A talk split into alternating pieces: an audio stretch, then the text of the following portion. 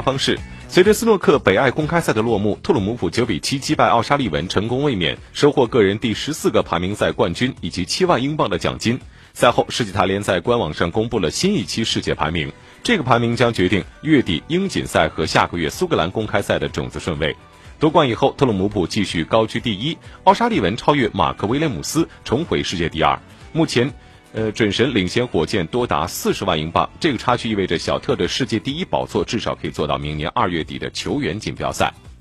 没有报名参赛的马克威廉姆斯排名第三，不过英锦赛之后，火箭将被扣去两年前夺冠的十七万英镑，而金左手只扣一万英镑，因而除非火箭在两周后的英锦赛卫冕成功，否则将肯定丢掉世界第二的位置。罗伯逊、希金斯、塞尔比。